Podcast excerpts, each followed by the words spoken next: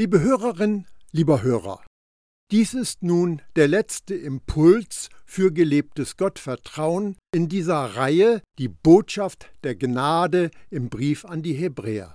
Es sind doch tatsächlich 24 Folgen geworden.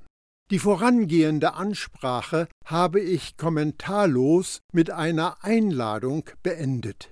Ich halte sie für eine der kraftvollsten Passagen, die wir in der Bibel finden und eine mächtige Herausforderung. Lasst uns deshalb aus dem Lager hinausgehen, hin zu ihm und die Verachtung, die ihm entgegengebracht wird, gemeinsam mit ihm tragen. Hebräer 13, Vers 13. Gehst du mit dem Schreiber hinaus vor das Lager? Zieht dich Jesus am Kreuz dorthin? Du wirst dort an einem Ort sein, der von den meisten Menschen gemieden wird. Du wirst dort an einem Ort sein, an dem das große Geld nichts mehr wert ist. Du wirst dort an einem Ort sein, an dem Größe, Vorspielung und Umstände nicht mehr zählen. Du wirst dort an einem Ort sein, an dem es manchmal bestialisch stinken wird. Du wirst dort an einem Ort sein, von dem die Religion nicht versteht, warum du dorthin gegangen bist. Du wirst draußen sein, denn dort war Jesus.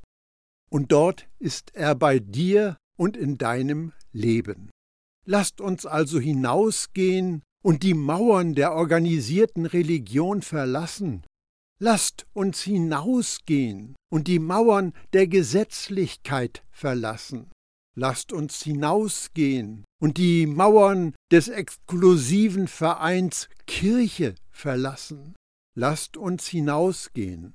Vielleicht müssen wir uns dann sogar einige Vorwürfe anhören. Möglicherweise ernten wir sogar heftige Kritik. Die Leute verstehen eventuell nicht, warum es uns nicht in den angesehenen Kreisen der organisierten Religion hält, mit den prächtigen Gebäuden und wo das Geld ist. Aber wir wissen warum. Jesus ging aus dem Lager hinaus, um sich dort den Verdienst für unsere Sünden auszahlen zu lassen. Was zählt, ist die Wahrheit. Es geht nicht um das, was beliebt und schmeichelnd ist. Von Bedeutung ist allein, was vor Gott wahr ist. Kannst du diese Sichtweise im Brief an die Hebräer nachvollziehen? Die Einladung, die der Autor des Briefes an die Hebräer an uns weitergibt, ist grandios. Denn inmitten dieses Müllhaufens, der voller Dreck ist, auf dem überall Reste von toten Tieren herumliegen, auf dem es fast unerträglich stinkt, begegnet uns die Wahrheit. Vielleicht halten uns die Leute für extrem. Mag sein, dass sie nicht wirklich begreifen, was es mit Golgatha tatsächlich auf sich hat, aber wir begegnen dort der Wahrheit. Wir sind bei Jesus. Also lasst uns hinaus zu ihm gehen und dabei auch etwas Kritik und Ablehnung und Widerstand ertragen. Denn wir haben hier keine bleibende Stadt, sondern die zukünftige suchen wir. Hebräer 13, Vers 14. Die Stadt, die nicht bleibt, die keine Zukunft hat, ist die Stadt des Menschen. Der Abfall von Gott und die Erlösung der Menschheit ist eine Geschichte von zwei Städten. Nachdem Kain seinen Bruder ermordet hatte, zog er nach Osten und gründete eine Stadt, die auf Gewalt und Rache aufgebaut war. Im Gegensatz dazu ging Abraham nach Westen auf der Suche nach einer Stadt, deren Architekt und Baumeister Gott ist. Kains Stadt oder die Stadt des Menschen ist ein Symbol für den mörderischen Geist Satans. Es ist die Wohnstätte der Dämonen und ein Gefängnis jedes unreinen Geistes. Es ist Satans Heimat, von wo aus er unsägliches Elend und Schmerz verbreitet hat.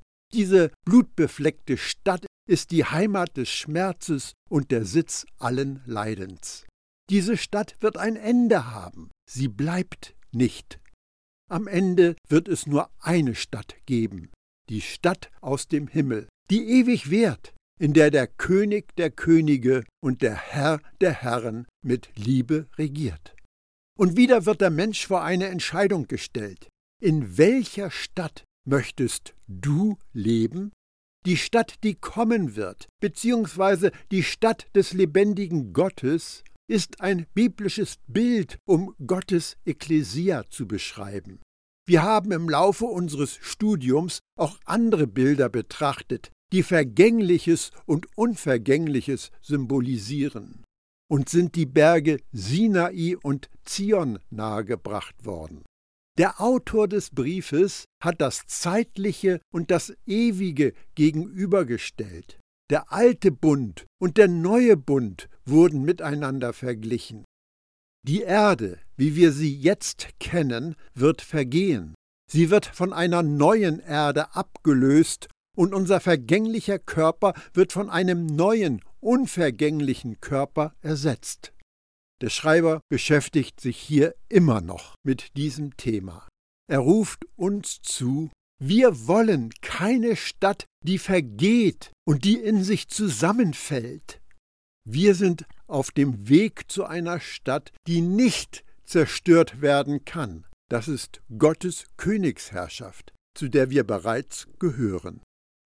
Durch ihn, gemeint ist Jesus, wollen wir Gott alle Zeit als Opfer ein Lob darbringen, das heißt die Frucht der Lippen, die seinen Namen bekennen. Hebräer 13, Vers 15. Wieder steht Jesus im Mittelpunkt. Auch das sind Gedanken, die der Autor schon behandelt hat.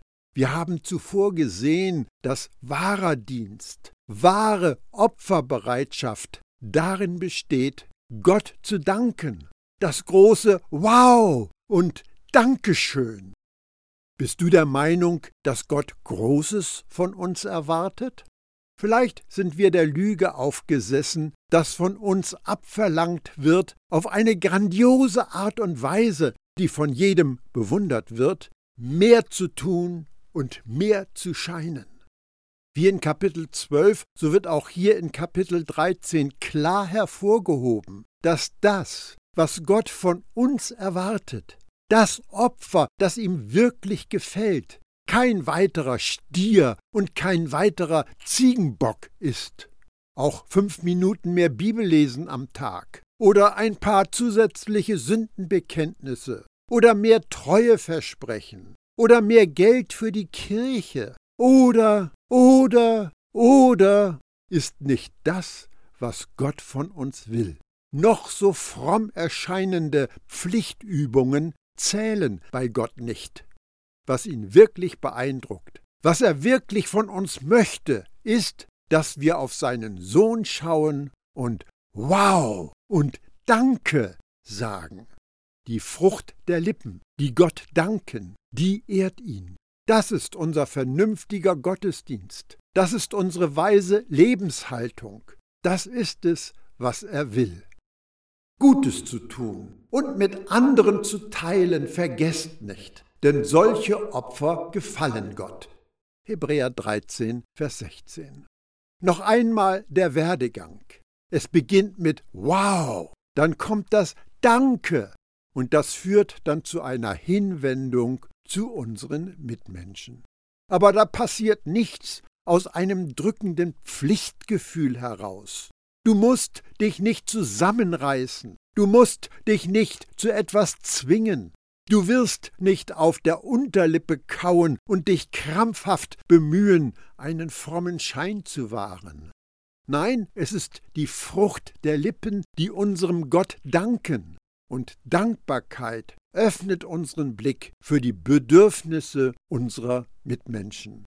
Es geht nicht darum, eine christliche Maske aufzusetzen und etwas vorzutäuschen, was im Herzen nicht vorhanden ist.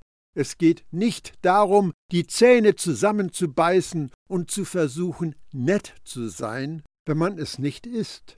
Es geht darum, sich vom Evangelium der Gnade inspirieren und motivieren zu lassen. Das ist der Ausgangspunkt.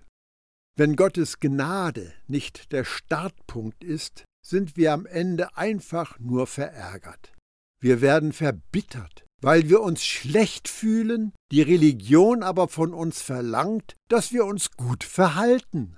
Wenn wir mit der Vorstellung herumlaufen, dass Gott niemals hundert Prozent mit uns zufrieden ist, nehmen wir es ihm übel, dass er fordert, liebevoll und nett zu anderen zu sein.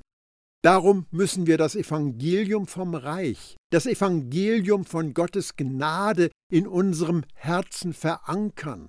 Denn nur wenn das richtige Fundament gelegt ist und wir wissen, dass wir geliebt und geschätzt werden und dass uns vergeben ist und dass wir für immer frei von Sünde und in Gott geborgen sind, dann kommt etwas in uns in Bewegung.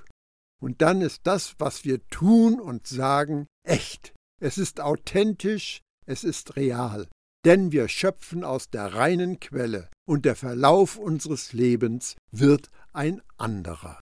Es geht nicht nur um das, was am Ende rauskommt, sondern auch darum, wie wir dorthin gelangen. Lass also Gottes Gnade zu dir sprechen und lass seine Gnade dich motivieren. Gehorcht euren Führern und fügt euch ihnen, denn sie wachen über eure Seelen als solche, die einmal Rechenschaft ablegen werden, damit sie das mit Freuden tun und nicht mit Seufzen, denn das wäre nicht gut für euch. Hebräer 13, Vers 17. Was hat der Autor denn nun im Sinn? Gehorcht euren Führern?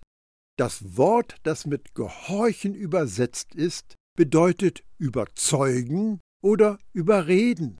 Dem Wortstamm liegt die Bedeutung jemand vertrauen zugrunde. Es ist nicht Gehorchen in dem Sinne, wie ein Hund seinem Herrchen gehorcht. Eine bessere Übersetzung könnte sein Vertraue den Leitern deiner Gemeinde. Diejenigen, die dich im Glauben begleiten, tun das, weil du ihnen nicht egal bist. Sie möchten, dass du geistig wächst und heranreifst. Darum höre ihnen zu. Den Leitern der Gemeinde zu vertrauen geht ja noch. Aber was ist mit dem sich fügen? Dieses Wort bedeutet nachgeben, respektieren. Wir vertrauen der Gemeindeleitung und anerkennen ihren Dienst. So kann man den Text auch verstehen. Wenn du nun aber die Erfahrung machen musst, dass es auf allen Ebenen der organisierten Religion Leiter gibt, die ganz offensichtlich das in sie gesetzte Vertrauen und ihre Stellung missbrauchen, wenn du erlebst, dass körperliche oder seelische Gewalt eingesetzt wird, wenn sexueller, körperlicher, geistiger und seelischer Missbrauch als Lebensschulung verharmlost wird, wenn es Grausamkeit und Manipulation und all diese schrecklichen Dinge gibt, dann nimm die Füße in die Hand und renn so schnell du kannst und so weit weg wie möglich. Aber der Autor spricht von einer gesunden Gemeinde. Und im Umfeld einer gesunden Gemeinde Vertraue den Leitern, denn ihnen ist die Aufgabe anvertraut, sorgfältig über dich und dein geistiges Wohlergehen zu wachen. Und das ist kein Herrschen und auch keine Kontrolle, sondern eine vom Geist geleitete Fürsorge, die dich in deinem Glaubensleben begleitet und stärkt. Und dann führt der Autor an, dass die Leiter einmal Rechenschaft ablegen werden bedeutet das, dass für den Pastor, den Leiter, den Ältesten oder den Diakon oder wer sonst eine leitende oder lehrende Funktion in der Gemeinde innehat, eine Personalakte im Himmel angelegt ist, mit den Aufzeichnungen seiner Motivation, seiner inneren Einstellung, seiner Leistung, seinem Versagen und so weiter? Stell dir eine lange Schlange vor den Toren des neuen Jerusalems vor. Auf einmal ertönt eine Stimme. Alle Pastoren hierher, alle Gemeindeleiter hierher, alle Diakone hierher und so weiter. Bereit machen zum Rechenschaftsbericht. Will der Schreiber des Briefes an die Hebräer uns das hier sagen? Nein, das sagt er nicht. Ein paar Beispiele aus dem Alltag der Gemeinde im ersten Jahrhundert.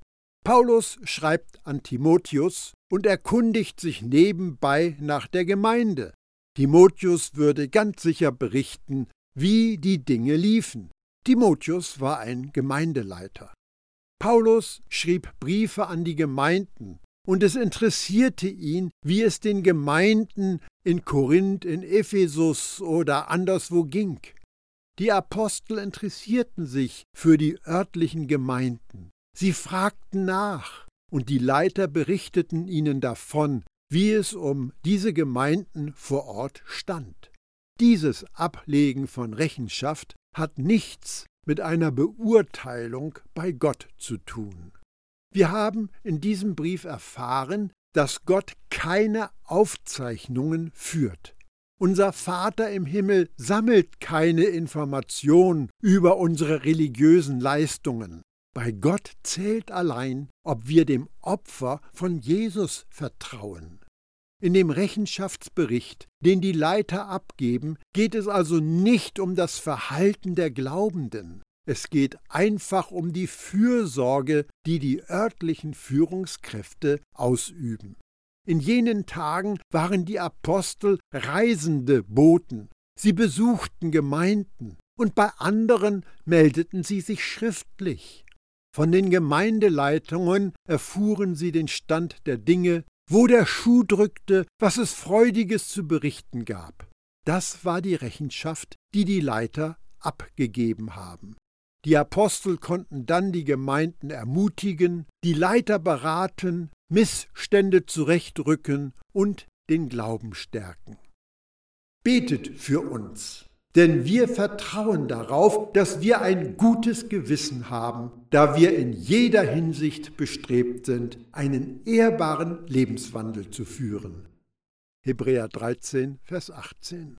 Der Autor war überzeugt, dass sein Gewissen vor Gott gut und rein war. Das Gewissen soll ein innerer Wegweiser sein, der uns wissen lässt, ob wir auf Gottes Wegen wandeln oder ob wir von ihnen abgewichen sind. Das Gewissen des Schreibers überzeugte ihn, dass er in den Augen des Herrn das Richtige tat. Damit du die gleiche Gewissheit bekommst, muss dein Gewissen vom Evangelium programmiert sein. Du weißt sicher aus Erfahrung, dass das Gewissen bei allem Möglichen anschlagen kann. Wenn du mit dem Hinweis aufgewachsen bist, dass Tanzen immer Sünde ist, könnte dein Gewissen schon beim Volkstanz in einen Alarmzustand geraten. Wenn man dir beigebracht hat, dass Kartenspielen eine Sünde sei, könntest du bei Elva Raus ganz fiese Gewissensbisse bekommen, wenn man dir eingetrichtert hat, dass Gott nicht mit dir ins Kino geht, wird dein Gewissen den Filmgenuss arg beeinträchtigen. Ich erwähne diese ausgefallenen Beispiele, um dir zu zeigen, dass das Gewissen durch alle möglichen Ideen programmiert werden kann. Und oft ist es falsch programmiert worden. Und wenn der innere Kompass nicht die wirklich richtige Richtung weist, wenn der Alarm uns nervt, dann ist der Weg nicht weit, dass wir unser Gewissen überhören oder ganz ausschalten. Damit wir unserem Gewissen nicht aus dem Weg gehen wollen, sollten wir dafür Sorge tragen, dass unser Gewissen durch das Evangelium der Gnade programmiert wird. Denn nur wenn unser Gewissen richtig programmiert ist, werden wir ihm dankbar folgen.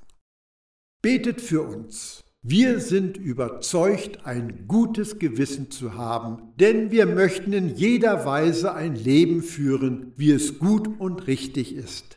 Gerade jetzt brauchen wir eure Gebete besonders, weil ich dann umso eher wieder zu euch kommen kann. Hebräer 13, die Verse 18 und 19. Auch Apostel brauchen betende Menschen, die sie immer wieder Gottes Führung anvertrauen. Denn nur in Gottes Kraft können sie die sein, die sie sind.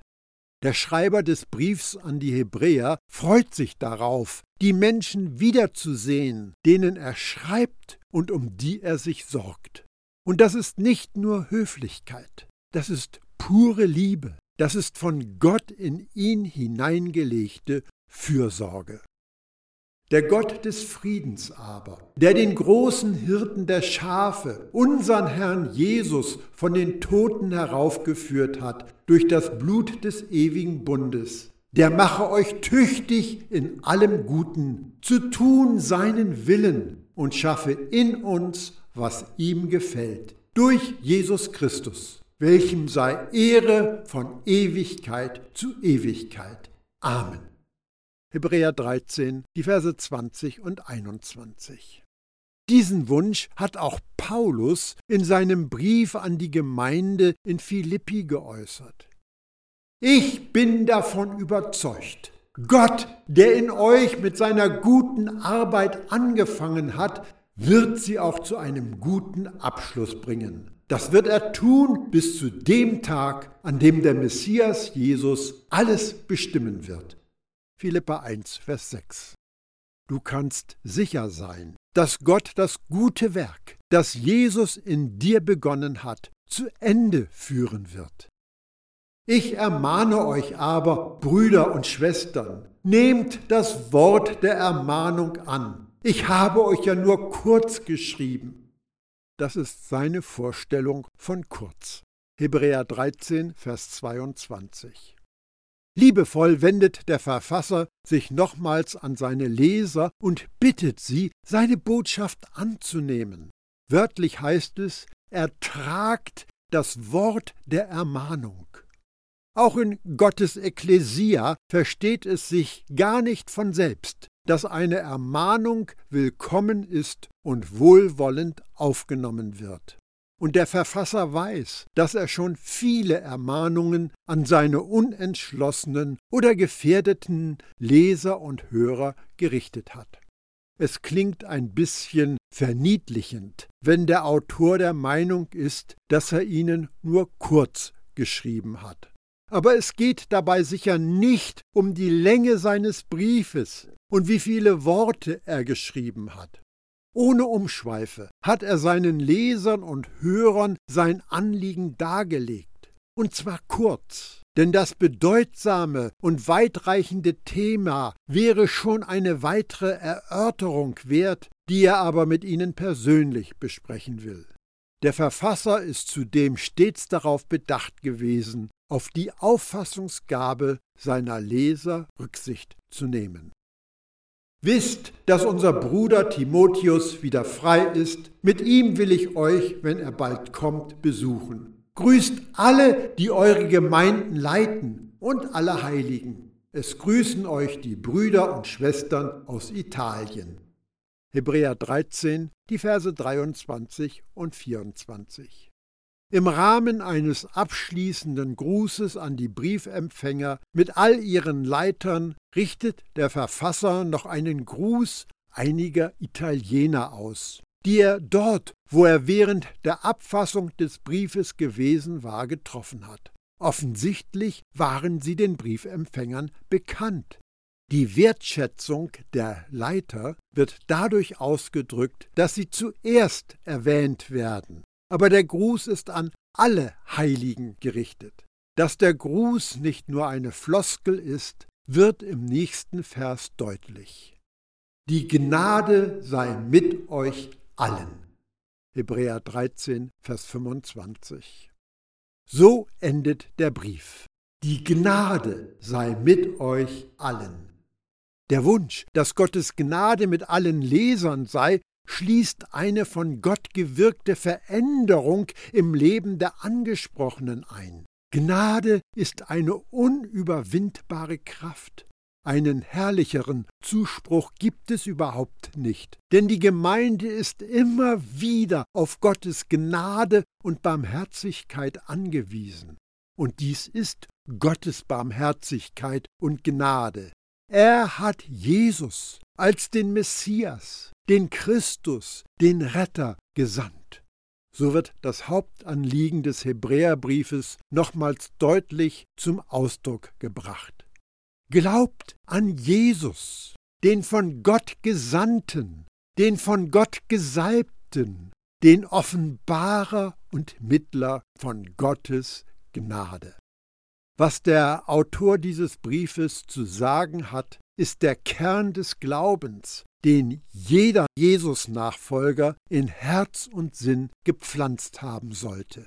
Also spricht er darüber, dass es Jesus in uns ist, dass es Jesus durch uns ist, was sichtbar und erlebbar werden soll. Alles, was ein Glaubender hervorbringt und das einen Wert darstellt, wird die Frucht des Geistes sein. Die Frucht des Gesetzes hat keinen Wert, denn sie erneuert nicht das Herz. Der Vater wird für seine geliebten Kinder aktiv. Er setzt mit Blut einen neuen Bund in Kraft. Er weckt Jesus von den Toten auf und macht ihn zum Hirten der Schafe. Wir werden von jemandem geführt, der sein Leben für uns hingegeben hat. Jesus hat es für uns niedergelegt. Er hat uns seine Demut gezeigt und nun führt er uns auf sehr sanfte Weise. Gott zwingt uns nicht. Er wirbt um uns und darum, dass wir ihm einfach vertrauen. Das ist etwas, mit dem wir nicht gerechnet haben und sind Befehle, Druck und Manipulation geläufig. Wir sind es gewohnt, gezwungen zu werden. Und nun haben wir einen Herrn und einen Retter, der so ganz anders ist, der so ganz anders mit uns umgeht. Ich finde es toll, wie dieser Brief endet. Die letzten Worte des Autors passen so perfekt zu dem, wofür Jesus Nachfolger stehen. Gnade sei mit euch allen. Ist die Gnade mit dir?